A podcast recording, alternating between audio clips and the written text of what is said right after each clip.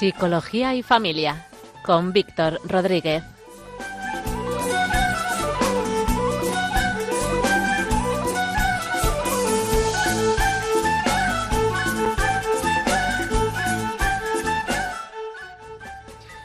Buenas tardes a todos los oyentes de Radio María. Feliz Navidad, feliz entrada de año y bienvenidos a un nuevo programa de Psicología y Familia. Les habla Víctor Rodríguez, neuropsicólogo. El tema de hoy es cómo fortalecer la autoestima en los niños. ¿Qué debemos hacer como padres y como educadores para ayudarles a construir un sano amor hacia ellos mismos y hacia los demás? En los últimos años, tanto los estudios como los servicios sanitarios a todos los niveles muestran que los datos sobre problemas de salud mental en la infancia y la adolescencia se han incrementado de forma preocupante, incluso antes de la pandemia. Los datos indican que el suicidio es la primera causa de muerte en España entre los 15 y los 29 años. Según el informe de 2021 de la Fundación ANAR, las consultas telefónicas de niños, adolescentes y sus familiares con respecto a motivos relacionados con la salud mental han sufrido un incremento de 54,6% con respecto al año anterior. Y las consultas relacionadas con el suicidio han experimentado un aumento muy preocupante, aumentando un 90,9% solo en el último año.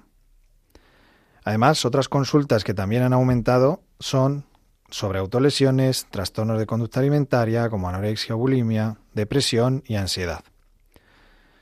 Los psicólogos sabemos que la forma de abordar estos problemas es primordialmente la prevención a través de la educación, para crear, ya desde la infancia, factores de protección necesarios.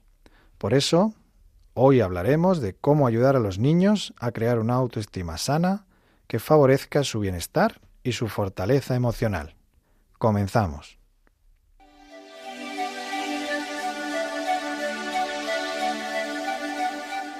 Entrevista al experto.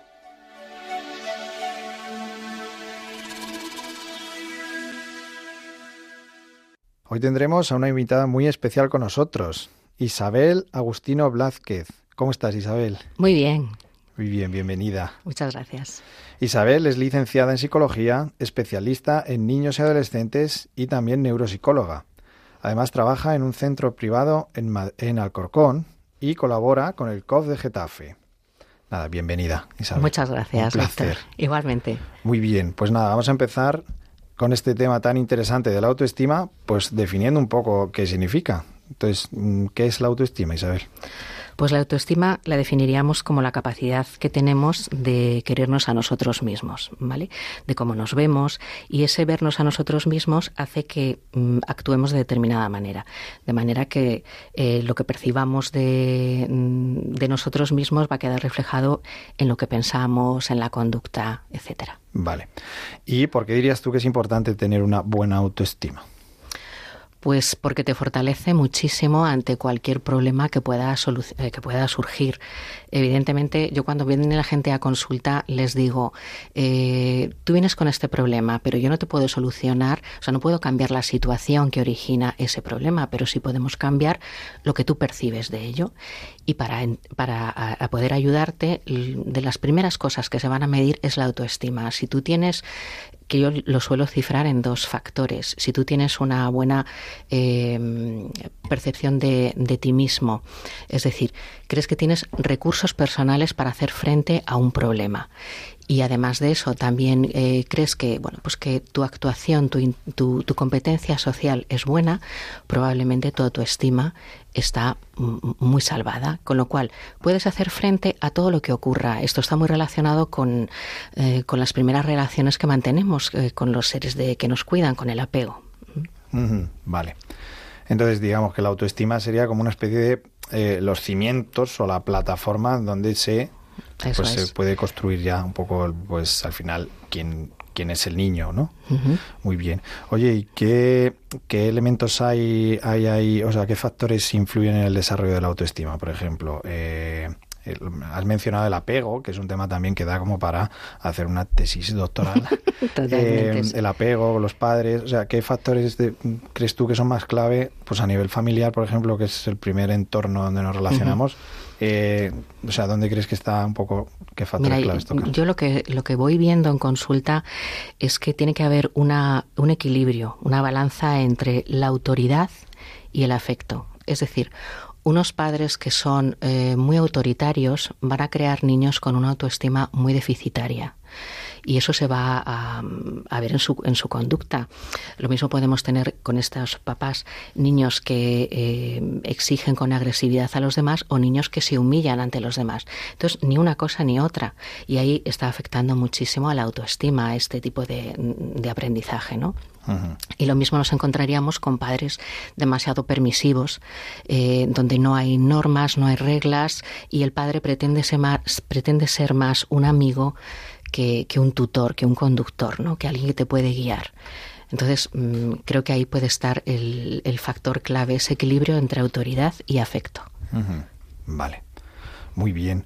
Oye, y mm, claro, los padres muchas veces tienen dudas de, oye, pues yo creo que pues mi hijo tiene baja autoestima o creo que es que le afecta mucho las cosas, no sé si está triste, no sé si está deprimido.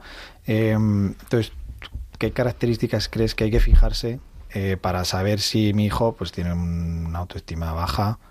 Mm, mira, mm, creo que lo más eh, em, lo que más llama la atención es especialmente un cambio de conducta, es decir, algo que, que antes no hiciera el chaval. Por ejemplo, no podemos suponer que un chaval que es tímido tiene una baja autoestima, porque bueno, es su carácter, forma parte de, su personalidad y eso no creo, no entiendo que entiendo que no sería un problema.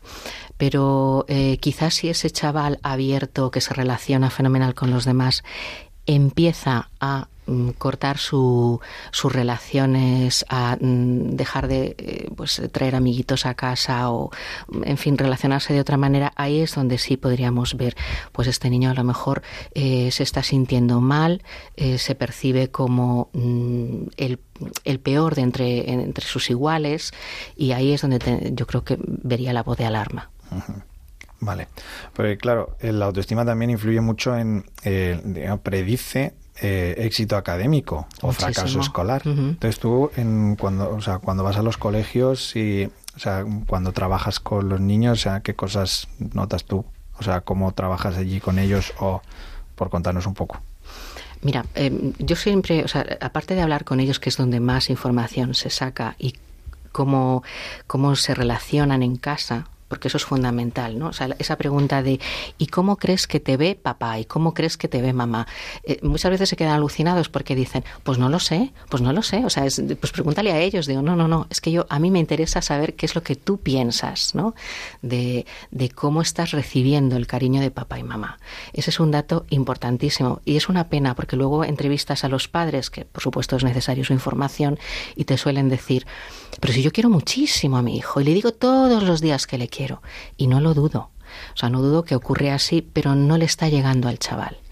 Entonces, en cuanto hay esa mm, esa, eh, esa diferencia ¿no? entre lo que dice un papá y lo que percibe un niño, hay que intervenir, porque evidentemente em, no, está viendo una correspondencia con lo que el papá pretende, el niño no lo está captando así, que puede ser eh, pues porque hay otros factores ajenos a la familia que puedan estar interviniendo, por ejemplo, pues un, un compañero de clase, un amigo que no está llevando bien una relación con él, o él se siente abrumado por cómo le exige ese compañero, puede ser, pero o sea, sobre todo es indagar cómo está el entorno familiar y por supuesto ya que estoy en los coles que eso me da muchísima información le pregunto a los profes o sea todo el entorno escolar cómo ven ellos al chaval Vale. Oye, ¿crees que la autoestima de los niños también está relacionado con la autoestima de los padres? Porque yo muchas veces veo padres que o sea, que quieren como fortalecer mucho a los niños o venga, que no pasa nada, eh, que no interpreten las meteduras de pata como fracasos o que normalicen, oye, pues se aprende, los fallos implica un aprendizaje, eh, para que no se desanimen. Pero claro, luego cuando ves a ellos pues cómo se culpabilizan por todo, cómo se hacen responsables de cosas que no son suyas, eh, claro, ahí me chirría mucho, o la incoherencia entre quiero que mi hijo sea de una manera que al final yo no estoy siendo, entonces, ¿crees que eso es También influye. por supuesto. O sea, yo creo que los, los niños maman todo ah. y en casa eso se ve muchísimo. Em, yo te diría además que, fíjate, muchas veces nos encontramos con padres que a primera, el primer golpe de vista en una entrevista es, mm, Buah, este señor eh, tiene muchísima autoestima, ¿no? Está sobre, o sea, eh, subidísimo. Y precisamente el chaval es todo lo contrario. Entonces, en esas ocasiones en las que los padres em, no controlan bien, no, canalizan bien ese exceso de autoestima que tienen, yo creo que los chavales eh, sufren muchísimo porque se ponen como tope, como modelo, como hacen todos los niños, a sus padres. Entonces creen que no van a llegar nunca porque papá es lo máximo. Entonces, cuidado con presentarnos como superhéroes, porque luego los niños mm, realmente te dicen, es que no soy como papá. ¿Y qué necesidad tienes de ser como papá? Es que papá es el mejor, es que papá hace todo bien. Entonces, claro, la, autoestima no es hacer todo bien. La autoestima es con lo que hagas, em, sé consciente de que eres capaz de hacerlo y, y, a lo que no llegues, pues a lo mejor tendrás que trabajar más, pero no eres un incompetente. Y esa, eh, yo creo que ese mensaje cuesta mucho trasladarlo de padres a hijos. El decir, bueno, si no llegas, eh, a lo mejor tienes que trabajar más o vamos viendo. O sea, esa relajación de ir viendo cómo actúa el chaval. Muchos papás que son es verdad que a lo mejor no son tan exigentes como eran en nuestra época, eh, pero también confían en que no, en que el chaval tiene que, llegar. Y esto se ve muchísimo cuando vas a un partido de fútbol o, mis hijos, uno está en fútbol y otro, las otras en volei. Pues eh, ves a los padres como echan eh, todas sus em, carencias ¿no? a lo largo de, de, la infancia, las vuelcan en sus hijos y pretenden que hagan cosas que a lo mejor no les apetece. Es que muchas veces ni se les pregunta a los niños. Hmm. Claro, estoy pensando también que, que, muchas veces los padres son los que transmiten esa eh, exigencia por ser el mejor, ya sea en las notas, ya sea en eh, que él sepa idiomas, en que los deportes, lo que sea, pero también muy a, a, nivel social, o sea, es muy cultural el, este mensaje de, de, Colin, que o eres el mejor en algo o entonces es que no vales. entonces esta, esta sensación de tener todo el rato exigencia por todos lados. Tengo que ser, pues eso, lo que hablamos. Eh, tengo que ser el que más, eh, bueno, quizás los adolescentes más, que más likes tenga en mis redes sociales, tiene que ser el más, el más divertido, eh, yo que sé, cuando salen de fiesta el que más bebe, o sea, al final es como un, tengo que ser siempre, o sea, esa exigencia que muchas veces los, digamos, a veces los padres, mm, pues son los que transmiten esta manera de autoexigirse, pero muchas veces al final es a nivel, pues cómo está construida un poco por nuestra, pues, nuestra cultura. Sí, al final es aparentar, ¿no? Es dar una imagen que ahora encima, pues, los chavales tienen acceso a, a esas, eh, esos móviles, a esas formas de, mostrarse a los demás que son tan irreales y superficiales. Por eso decía al principio que mm, yo creo que la base de la autoestima es que tú puedas ejercer, o sea, como padre, me refiero, puedas ejercer tus normas, puedas eh, pues eh, tú, marcas ¿no? tus, tus normas, tus leyes en casa, pero también necesitas darlo con muchísimo afecto. Entonces, claro, si solo exigimos al chaval, pero ¿cómo no has hecho esto? Pero ¿cómo has...? Es que no, lo entiendo. Y no le estamos diciendo, a ver, ¿qué es lo que ha ocurrido para que esto no funcione? Y que el chaval te pueda hablar con tranquilidad, sin sentir esa presión, es, vas a conseguir muchísimo más, ¿no? O sea, creo que ese equilibrio es que se manifiesta en todo y, los chavales lo necesitan. Claro, esa es la clave, o sea, que, lo necesitan. O sea, muchas veces pensamos los padres que, eh, pues eso, como conmigo han sido exigentes, tengo yo que exigir. También un poco por miedo al futuro. Oye, cuando no me necesiten, yo quiero que mi hijo pues sea fuerte y que sea resiliente, que ahora hablamos de esa palabra también. Em, entonces, yo exijo porque me ha exigido, entonces también el, o, o lo contrario. Yo, mm, digamos, mm, intento ser el mejor amigo para que no sufra mi hijo. Pero al final es como tengo que elegir entre dos cosas. O, eh, o sea, una de las dos cosas, o el cariño o la firmeza, pero es que no, o sea, tienen que ir de la mano. es la, Por supuesto. Fíjate que, que me he encontrado mm, pacientes en consulta que decían, yo no puedo exigir a mi hijo porque no me puedo imaginar a la Virgen María regañando a Jesús. Entonces, claro, mm, digo, a ver, tenemos que partir de otra, de otra premisa y es que tú eres la encargada de educar a tu hijo. y no es regañar por eh, em, echar un rapapolvo, es decirle no solo lo que está mal, sino cómo debe hacerlo bien, que esto nos olvidamos muchísimo. Entonces, claro, me, de verdad que esa, paciente me llegó al alma porque me pareció muy curioso ¿no? que lo viera de esa manera. Y creo que los chavales mm, sin una norma se perderían muchísimo, pero mucho. O sea, nosotros igual, es como si fuéramos por una carretera sin la vía, sin las líneas de los arcenes, ¿no? O sea, sabemos que me puedo ir a la derecha un poco si necesito pararme, pero luego sé que puedo regresar. Entonces, las normas están eh, para eso, para saber eh, por dónde debo ir. Entonces, si el o sea, entiendo que lo difícil es conjugarlo con afecto, pero si lo pudiéramos hacer, es, eh, es, ideal. Y esto yo creo que se trabaja muchísimo desde los primeros años. O sea, esto es fortalecer el apego. Las primeras relaciones que tenemos cuando, pues, cuando venimos al mundo, incluso antes, ¿no? Desde el vientre de, nuestra madre, vamos percibiendo toda la calidez, todo lo que, lo que hay fuera, pues e, e, esa calidez es la que tenemos que seguir viviendo, pero con las normas, porque estamos en este mundo y necesitamos unas normas. Claro. Es como ir por el campo sin, o sea, ir sin, sin dirección. Exactamente, con un camino que tú te vas forjando y ya está. Claro. Muy bien.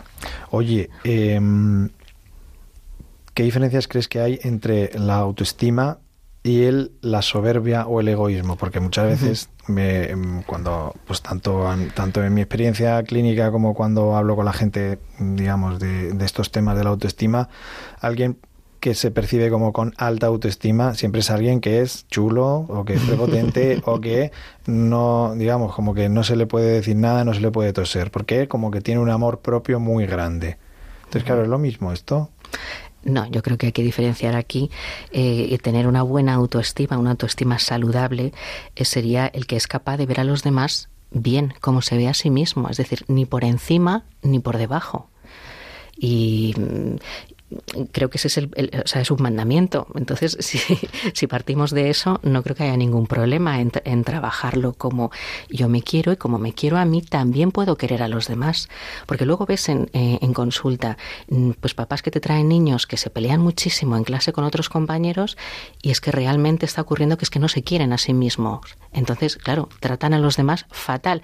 Probablemente porque a veces reciben eso en casa, ¿no? Pero no nos vamos a meter en ese tema pero mm, tú mm, das lo que te dan, lo que tienes, y como te ves a ti mismo, también muchas veces es como ves a los demás.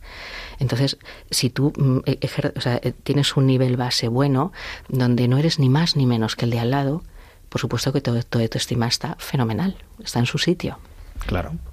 También al final creo que eso tiene que ver con la empatía, de decir, oye, pues mi hijo, o sea, que él se valore, pero con la empatía suficiente como para saber cuándo sus conductas o sus acciones están haciendo sentir mal a alguien y entonces pues eso que no que, que no que no implica poner mis necesidades por encima de las necesidades que tengo efectivamente. que tengo efectivamente sí sí sí y yo creo que esto hay que hay que o sea, que hay que trabajarlo porque es verdad que te encuentras a niños que te dicen no yo es que prefiero que el otro esté mejor y yo no wow, dices aquí hay que, hay que rascar a ver qué, qué está ocurriendo, ¿no? Cómo percibe su entorno.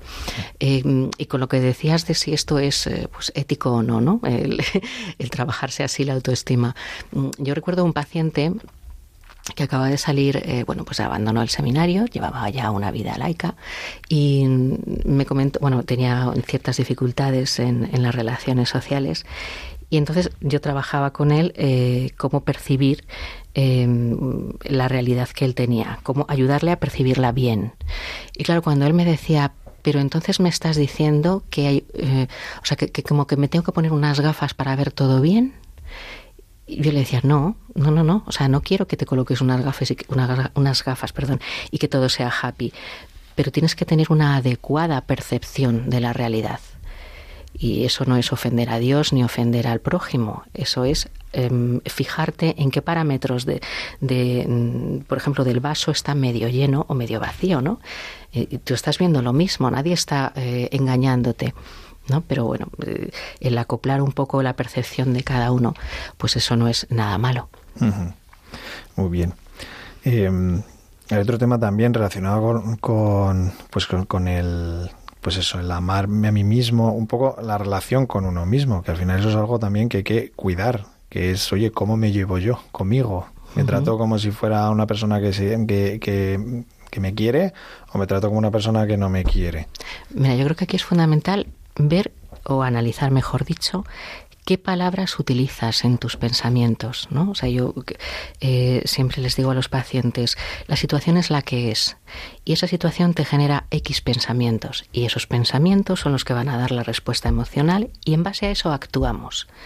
Si tú de partida frente a una situación utilizas un lenguaje que te destruye, que te mina, eh, que todo es negativo, evidentemente la emoción es tan tan desagradable que tu conducta será horrible.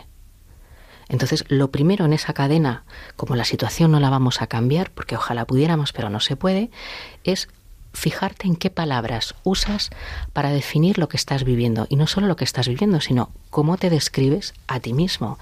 Entonces, muchas veces yo me veo con clases de gramática en la consulta diciendo, a ver, creo que lo más apropiado es decir, en esta situación me he sentido así, no siempre me siento mal. O sea, que e, esa es la percepción que, a la que me estaba refiriendo antes. O sea, yo sé que tú te encuentras mal y que eh, has vivido una situación tremenda, pero todas las situaciones que has vivido son tremendas o estas, las que, las que vives últimamente o desde que me ocurrió esto. O sea, es bueno utilizar un lenguaje muy, muy adecuado a la realidad, porque es que si no se desvirtúa todo y no entiendes, o sea, el cerebro empieza a, a, funcionar en modo muy, muy negativo y todo lo que produce va a ser negativo. Claro. O sea, al final es cómo me cuento las cosas que me pasan. Exactamente. Sí, al final hay una, hay una terapia que es la terapia narrativa, eh, que habla de esto, de cómo nuestra manera de decirnos las cosas que nos hacen sufrir hace que se convierta en pues algo eh, inafrontable o en algo en lo que yo pues hoy es difícil pero tengo los recursos adecuados. Claro, si yo tengo la capacidad de ver soluciones dentro de los problemas, porque como una vez decía el, don Ginés, el obispo de Getafe, eh, la felicidad no es que no haya problemas, la felicidad es afrontarlos. ¿Vale? Entonces, ¿cómo afronto yo el problema? Y mm, soy capaz de ver una solución o, es decir, no hundirme, no ver solo lo negativo de lo que me está ocurriendo. O sea, si tuviera esa capacidad de ir mucho más allá, yo le digo a los pacientes, abre el abanico, no te voy a prohibir que abra, que solo pienses en lo negativo, pero empieza a introducir cosas positivas porque seguro que las hay. Vale, genial. Bueno, en relación con este tema, vamos a escuchar ahora una canción de Jaime Holguín, eh, miembro del grupo Balibán, que se llama No te rindas. Y hemos elegido esta canción porque habla de eh, no solo esa fortaleza para resistir las adversidades, sino también de mi capacidad de levantarme cuando, pues, eh, cuando caigo. Entonces vamos a escucharla. ya aceptaste, atrás quedó lo vivido te dio una nueva esperanza, todo encontró su sentido. Y ahora estás caminando,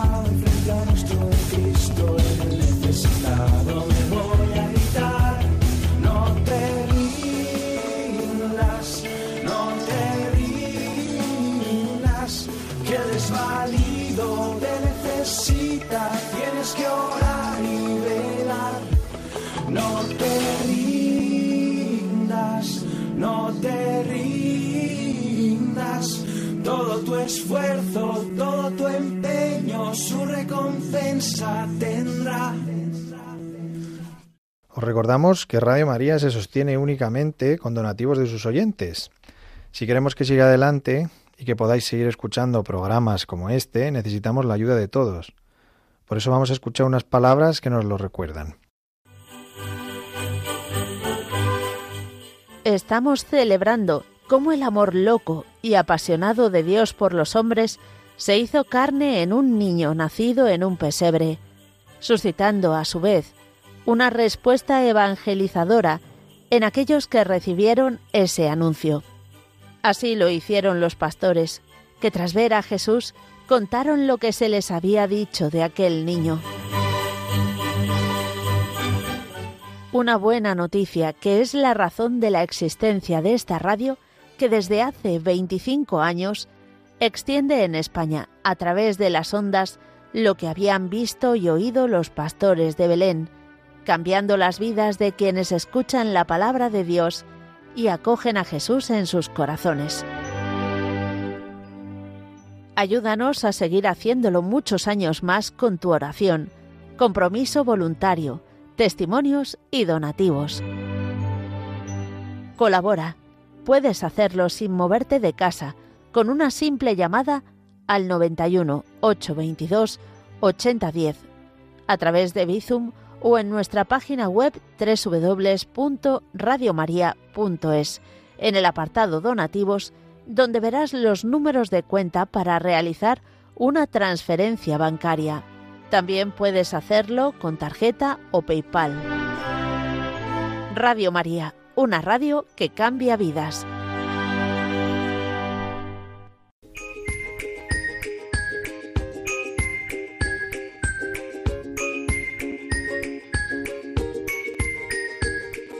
El micro es tuyo.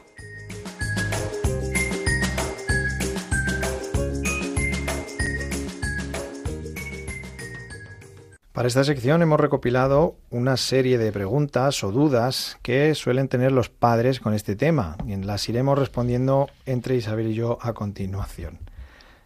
Por ejemplo, una pregunta que nos llega es, oye, si le refuerzo por todo a mi hijo, yo tengo que eh, lo tengo, tengo claro que tengo que premiarle el esfuerzo, tengo que decirle las cosas que hace bien, pero claro, si lo refuerzo todo por todo, no crearé un niño mm, prepotente o un niño blandito que mm, a la mínima que le lleve la contraria o que le cuestionen se deprima o se hunda. Pues, ¿qué dirías? A ver, yo creo que aquí entonces tendríamos que partir de qué, qué es el refuerzo, o sea, de cómo mm, qué conductas van a ser reforzadas y cuáles no, mejor dicho. Es decir, yo siempre eh, eh, o sea, le digo a los papás, em, primero tener claro qué conductas queréis modificar, ¿vale? Y cuando ya lo tengáis claro, entonces vamos a presentárselo al niño. Y se lo vamos a presentar, eh, además, con las consecuencias buenas y malas que pueden tener el cumplimiento y el no cumplimiento. Entonces, una consecuencia buena de una tarea que te he mandado a hacer, que por ejemplo es estudiar, por ejemplo es hacer la cama, se refuerza, pero se refuerza verbalmente. Como a todos nos gustaría que nos dijeran, qué bien te ha salido el pollo hoy, mamá, eh, o tu jefe, eh, hoy este informe está genial. Por eso no te suben el sueldo, ¿no? Pero te refuerzan verbalmente. Y eso te anima a seguir en esa línea, ¿vale? Ese es el refuerzo que siempre, siempre debe existir. Pero nunca el premio de, y además te doy 5 euros. ¿Vale? Eso se reserva para cosas em, que evidentemente en cada casa se van a plantear, pero eso es un extra, eso no es una tarea que sea programado. Por ejemplo, si yo te digo, si haces tú, o sea, tú haces tu cama porque es tu tarea. Y eso te puedo decir, oye, genial, qué bien la has hecho. Pero si además te pido que no me da tiempo a mí y me haces la mía, cariño, entonces, si me haces la cama, no te lo estoy diciendo, pero si me haces la cama me puedo plantear el comprarte cromos, porque es un extra de tus tareas. ¿Vale? Entonces, teniendo esto en cuenta, yo no creo que un niño se vuelva déspota por refuerzo verbal. Al revés, creo que el niño siente que, primero, me estás mirando, primero, o sea, segundo, eh, soy alguien para ti, me estás teniendo en cuenta. Y tercero, hombre, encima me lo dices. No es un premio, pero es un halago. Y eso no le molesta a nadie. Vale. Claro, ahí está la clave, que al final eh, sea como una... mm, refu- o sea, el refuerzo verbal al final es como una caricia. Que muchas veces, eh, pues eso, no sé si es que pensamos que es que se gastan y entonces pues no lo decimos ni siquiera bueno. tampoco en el matrimonio. Muchas veces, oye, los psicólogos sabemos que si queremos que algo se repita, hay que prestarle atención Totalmente. y decirlo, tanto, o sea, para bien. Muy bien.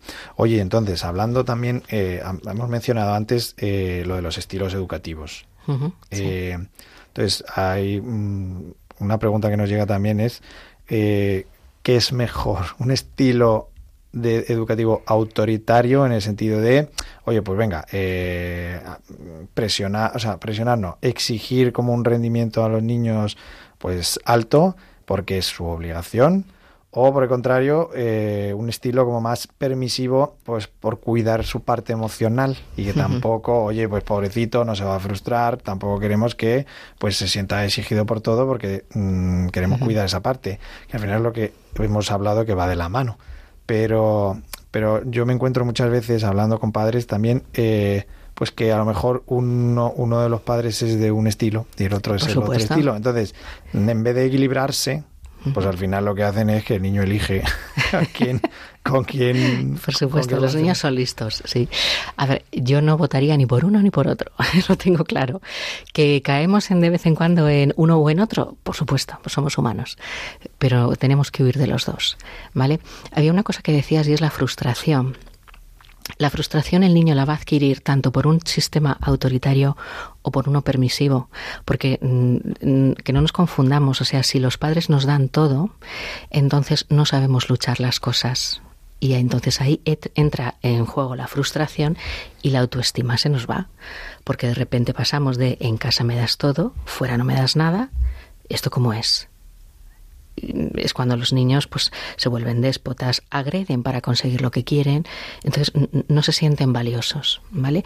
Yo recuerdo el caso de una eh, un, tenía un, un- o sea, eran tres, mm, eran trillizas y me traían una de las niñas y que al parecer era la última que había nacido y la consideraban más débil, la exigían menos que las demás y notaban que la niña estaba triste. Claro, esto es una pescadilla que se, mueve- se muerde la cola, si la veo triste, pobrecita, ¿cómo la voy a exigir? En el momento en que la empezaron a tratar como la edad que tenía para exigirle como a sus hermanos, la niña empezó a ganar confianza. Porque la autoestima es eso también, confianza en yo soy capaz. O sea, yo puedo tener un problema, pero soy, sé que tengo herramientas y tendré que mm, hurgar en mi interior a ver qué herramientas uso, pero soy capaz de afrontar el problema. ¿Mm? Claro. Claro, es la cosa, que al final eh, estamos como allanando mucho el camino para los niños en vez de preparar a los niños para el camino. Exactamente. Estamos adaptando el camino, sí, sí. Claro. De acuerdo. Y eso al final también pues eh, crea muchas, mm, muchas, muchos problemas. Por ejemplo, eh, relacionado también con esto está el cómo tratan los padres la- el problema de los hijos en el colegio. Pues muchas veces cuando el hijo pues trae malas notas, pues hombre, no es culpa de mi hijo, es culpa del profesor que le tiene manía. Entonces, yo sí veo que los padres compran mucho ese, ese, pues ese relato de, oye, pues es que mi pobre hijo, ¿sabes? Sí. No, no es capaz de hacer eso que me han dicho en el colegio, hombre, pues entonces es como que de alguna manera lo fragilizo. Entonces mi hijo es como un ser de luz y entonces no le puedo ni frustrar, entonces todo lo que me dice es verdad y cualquiera que tenga Sí. un problema, pues, ¿sabes? Mira, te voy a coger eso que has dicho de frustrar, ¿no? Eh, mucha gente, bueno, yo he oído hasta profesores que no quieren utilizar el boli rojo por si frustra al niño, ¿vale? Ya me parece demencial, porque realmente el boli rojo te llama mucho la atención y tendrás que ver tu nota de alguna manera o los fallos, ¿no? Eh, pero volviendo al tema de la, de la frustración, el problema es que muchas veces eh, creemos que vamos a frustrar, mejor dicho, a traumar a nuestros hijos si indagamos en qué es lo que te, te hace sentir mal, en por qué estás así. Creemos que estamos, eh, digamos, haciendo más herida, ¿no? En al preguntar eh, eh, por qué estás sufriendo, qué es lo que te duele. Y entonces lo damos por, bueno, cariño, no, será nada. No, no. Por supuesto que es algo y hay que hablarlo. Y creo que ese es uno de los factores para, para trabajar bien la autoestima, que es que haya una buena comunicación. O sea, yo no me puedo sentir bien si vengo derrotado por una nota y mi madre me dice, ¿ves? Es que es lo que te decía.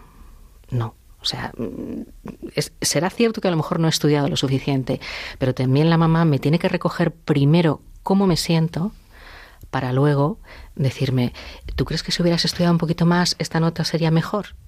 Entonces, eh, aquí ya nos estamos metiendo con la asertividad, ¿no? Pero es que todo entra en juego. O sea, el, que, el que los papás y en general todo el mundo podamos recoger las emociones, los sentimientos del otro y luego poder decirles lo que realmente pensamos, pero siempre teniendo en cuenta, o sea, desde el otro, desde yo te veo así, siento que estás mal, eh, es por esta nota y qué es lo que ha ocurrido, qué has hecho. Vaya, ¿crees que a lo mejor si le hubieras dedicado más tiempo o a lo mejor se lo has dedicado a otra asignatura más, ya está no? O sea, el poder establecer una buena comunicación con nuestros hijos va a ser valiosísimo para, para que realmente el niño entienda que, yo soy alguien para ti, que te estás preocupando por mí. Claro, claro, o sea, que hacen falta las dos, o sea, validar las emociones y... Muchísimo. y también, pues luego corregir y decir la verdad de las cosas, porque al final también los padres, muchas veces... Eh, yo a los padres en la consulta les digo, vamos a ver, tú tienes derechos y obligaciones respecto a tus hijos. Entonces tienes un derecho a eh, decirle las cosas.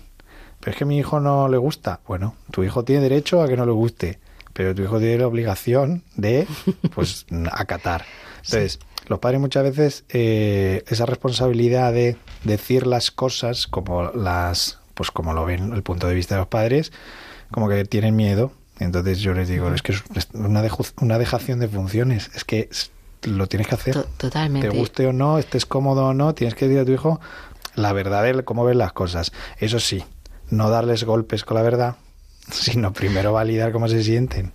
Yo creo que ahí es donde nuestra generación hemos eh, heredado esa, quizá esa, eh, esa inquina, ¿no? Para decir las cosas, mm, como si así despertáramos y a lo mejor aprendíamos algo, ¿no? Entonces, como hemos aprendido eso, o bien eh, nos pasamos al extremo totalmente contrario de, ay, pobrecito, ¿cómo se lo voy a decir? O mm, sigo fortaleciendo ese, ese sistema tan, tan austero, ¿no? tan autoritario. Entonces, como decía al principio, o sea, ni una cosa ni otra. es que tenemos que buscar el término medio. O sea, estoy contigo en que no hacerlo sería una dejación de funciones, por supuesto. Y es que la obligación de los padres es educar, por eso tenemos hijos, ¿no? Para, para eso, para, para poder hacer personas sanas, felices, y que, puedan em, estar en sociedad. Entonces es fundamental que, podamos trabajar todo esto. Claro. Oye, y una última pregunta también que, que a lo mejor eh, nos puede surgir, yo esta la escucho habitualmente, que es, en el caso de como cristianos, eh, no irían en contra de nuestras creencias tener un, una alta autoestima. Por ejemplo, eh, claro, si alguien eh, me, me, humilla, si alguien me hace sentir mal, si alguien me ataca, entonces, eh, claro, yo tengo que poner la otra mejilla y ser como pues a, veces disfrazamos un poco, o sea, usamos esto un poco como coartada para, oye, pues no sé defenderme, eh, tengo miedo, eh, pues eso, como que, que, me relaciono con los demás de una forma muy pasiva. Entonces, ¿tú crees que esto, eh, o sea, aclarar esta duda? Porque hay mucha gente que es, pues es que el autodesprecio, por ejemplo, lo encuentro como que hay gente que muy, con una fe muy profunda, con un autodesprecio muy importante. Entonces yo me acuerdo escuchar a Monseñor Munilla decir, es que el autodesprecio es un tipo de orgullo. Es que Dios no hace basura. Entonces... Eh, Qué bueno. Entonces pensar eso, o sea, ¿cómo, cómo podemos compaginar nuestra fe con, tener una autoestima sana? A ver, eh, mm, lo, que, lo primero que has dicho es que si alguien te hace daño, pues cómo vas a reaccionar, ¿no? ¿Cómo puedes eh, poner la otra mejilla? Yo creo que aquí se, se entiende mal eso de poner la otra mejilla. Y creo que lo que hay que hacer es entender bien lo que te están diciendo. O sea, puede, puede, resultar muy ridículo. Dices, te están insultando, pues me quedo con el insulto. Ya, pero tienes que ver más, tienes que ver mucho más allá, tienes que ver que esa persona a lo mejor está irritada, está sufriendo. Y si yo le devuelvo, oye, te veo mal, te veo muy, muy cabreado hoy. Fastidiado y algo te está ocurriendo. En vez de fijarme exactamente en la palabra horrible que ha utilizado el niño para decirte que se encuentra fatal, pues probablemente le puedas ayudar muchísimo más que si simplemente te fijes en el insulto que ha usado para decir que está fatal. ¿Mm? Entonces creo que esa otra mejilla que los cristianos debemos de poner y en general todo el mundo deberíamos uh, mm, hacer es mm, fijarte bien en lo que tienes delante y no solo en lo que dice ni cómo lo dice, sino le estás viendo bien. O sea, ¿tú crees que esa persona en su sano juicio diría lo que está diciendo? Entonces, eh, lo que estamos haciendo es percibir su dolor porque el insulto es estás cabreadísimo, o sea, y, es verdad que muchas veces lo que te sale es eso. Ayer, por ejemplo, en consulta, o sea, me decía una nena, es que le he dicho algo horroroso a mi padre. Realmente era horrible lo que le había dicho, pero lo sufría como es que no sé decir bien lo que siento. Claro, entonces que tenemos que trabajar cómo decimos las emociones, cómo ponemos palabras a eso que sentimos. ¿Vale? Entonces, si a lo mejor el que, el que, o sea, el que te lo hace, el que te dice esas barbaridades, eh, no se encuentra con una respuesta mm, de ofensa, de ataque, a lo mejor el otro dice, bueno, es verdad, lo que te quería decir es esto otro. Vale. Claro, al final es, oye, si yo sé lo que valgo y yo sé, digamos, tengo una estabilidad interna, no voy a interiorizar las cosas que el otro me diga porque voy a entender que al final está como centrifugando un poco lo que tiene dentro. Entonces, eh, vamos, que lo, que dice Juan de Pedro dice más de Juan que de Pedro, digamos así. Exactamente. Genial. Muy bien. Eh, oye, Isabel, y mm, para la gente que está escuchando el programa, o sea, ¿qué cosas puede hacer alguna pauta para padres o educadores que están pues que tienen a lo mejor cerca algún niño que pues se siente mm, más, pues, más bajo de autoestima, ¿qué cosas podemos decirles? O sea, cosas prácticas que, eh, pues para que ellos vayan practicando en casa, en la relación con ellos o alguna pauta. Mira, mm, partiendo de que la baja autoestima debe tener un motivo, a mí lo que me interesa es averiguar cuál es ese motivo. ¿vale? Entonces entiendo que hay que fortalecer mucho la comunicación. O sea, y la comunicación no es, cuéntame, cuéntame, claro, es que si no me cuentas es que no sé nada de ti. No, no, no, no sigues al niño. Es decir, dale vía libre para que pueda contarte. ¿Vale? Entonces, em, yo le digo muchas veces a los papás, no pongáis las respuestas en su boca, dejarles que hable. El problema es que muchas veces no queremos oír lo que nos cuentan, ¿vale? Y eso ya nos echa para atrás. Pero sobre todo, abrir ese canal de comunicación, acercarnos mucho a lo que el chaval está viviendo. O sea, mm, poder decirle, em, veo que ya no estás jugando con fulanito como antes. ¿Te encuentras eh, bien con él? O sea, escuchar mucho sus respuestas, rascar, indagar. No vamos a ser la Gestapo, pero sí tenemos que, intuir, ¿no? Que mm, ponernos en la piel del niño y ver por dónde está, por dónde está transcurriendo, porque evidentemente un niño que no juega, que, no se ríe, eh, que desprecia estar con los demás porque se siente inferior, hay un sufrimiento detrás y eso mm, probablemente como no le escuches tú el problema es que todos lo que vamos a hacer es buscar otra persona que nos escuche. Y podría ser cualquiera. Y cualquiera me refiero a alguien que se encuentre en la calle y que le dé amor, entre comillas, amor. ¿Vale? Entonces, por supuesto que tenemos que ser en casa los primeros que nos acerquemos, pero acercarnos con mucho calor, con afecto y mm, haciendo que el niño nos cuente cosas. Eh, muchas veces los niños, y ese es el problema, no saben poner nombre a lo que sienten. Entonces creo que es importante que los papás podamos decir, mira, cuando yo... Eh, cuando yo pierdo una cosa, me siento enfadadísimo. ¿A ti te ha pasado alguna vez? Es decir, compartir nuestras experiencias, por mucha diferencia que haya de, edad, lógicamente, entre un niño y su padre o su madre, ¿no? Pero tiene que, tiene que ver el, niño que vives lo mismo o has vivido lo mismo que él está viviendo ahora. Eso les acerca muchísimo. El jo, pues cuando yo estaba en el cole tenía una amiga que me decía, oye, pues como vayas con esa niña, conmigo no puedes ir. Y me sentaba de mal y, y, es que me, no sabía qué hacer y lloraba. ¿A ti te ha ocurrido alguna vez eso, cariño? O sea, el que el niño se vea reflejado, ¿no? Y evidentemente en cuanto ve que, que tú puedes ayudarle, que le puedes aportar, claro que va a abrirse. Pero si vamos con la premisa de, no me digas que ese niño te ha vuelto a hacer eso, pues ahora mismo voy al colegio Entonces ahí estoy cortando toda posibilidad de que el niño me hable. Y a veces los padres somos en exceso reactivos y estamos a la que salta, ¿no? Entonces dar esa oportunidad para que el niño se abra cuando tenga que abrirse. Vale. Muy bien. Pues genial, Isabel. Bueno, pasamos a nuestra siguiente sección, Creciendo con Ocio.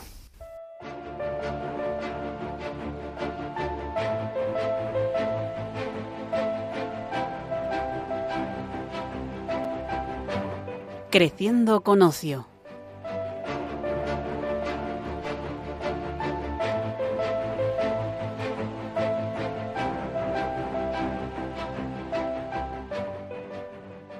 Bueno, estamos ahora en nuestra sección Creciendo con Ocio.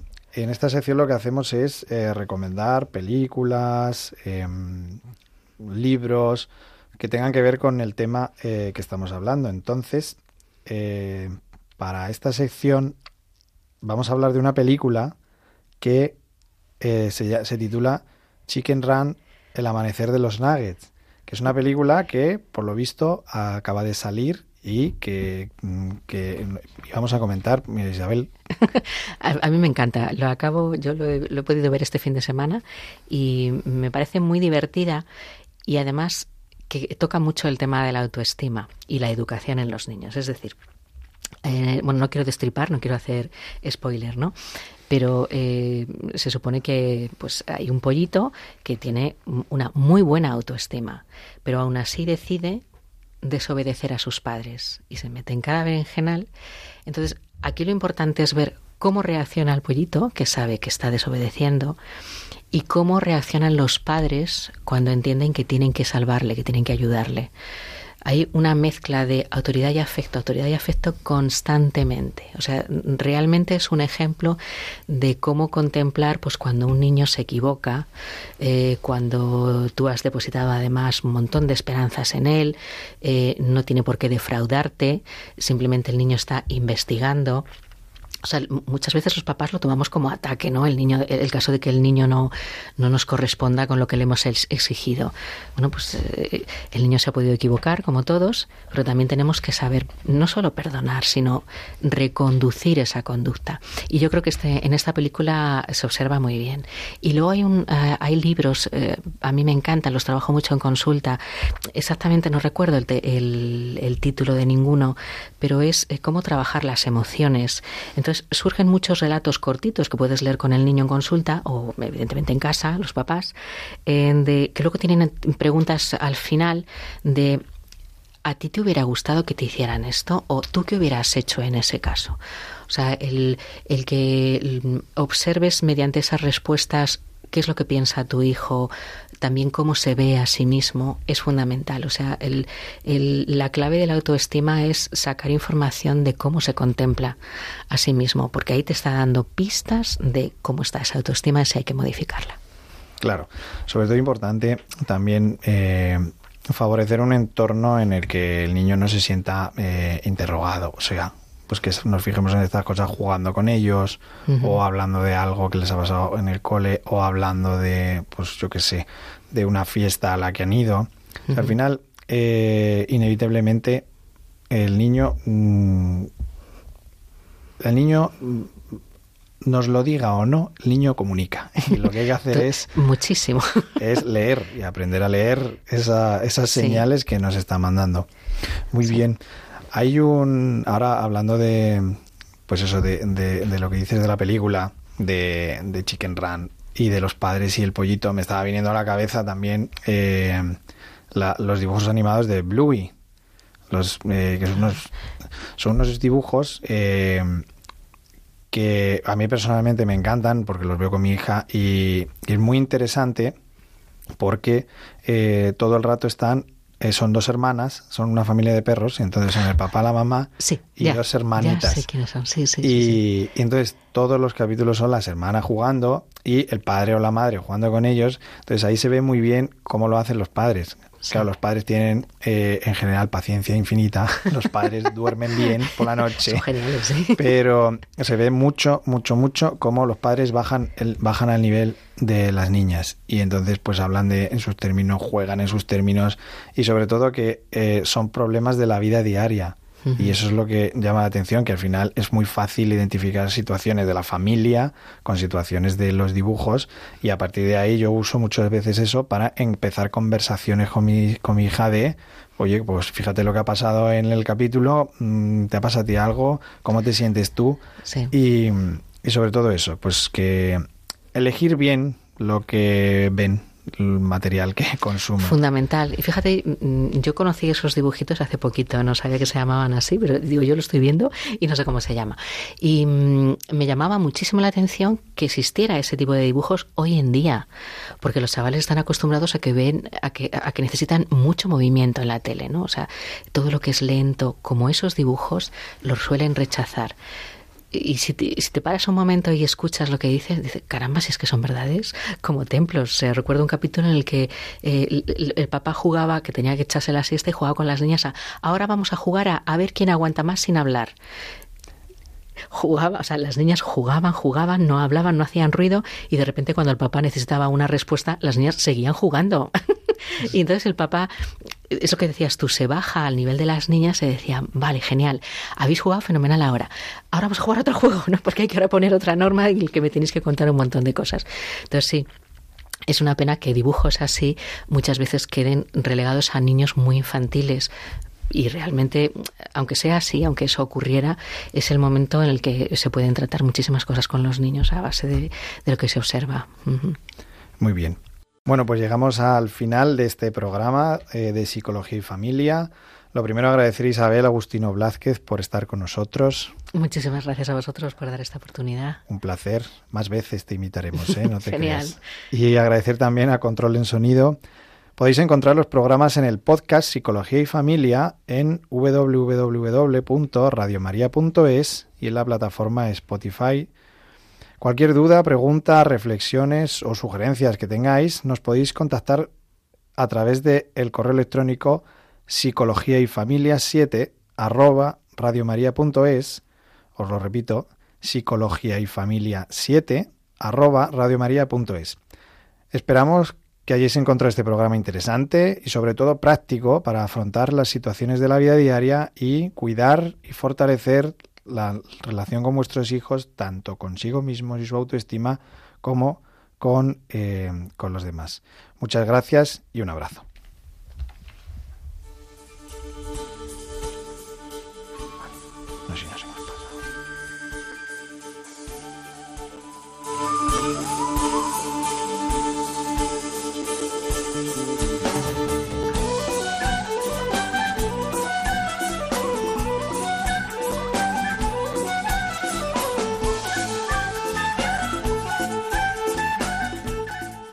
Psicología y Familia con Víctor Rodríguez.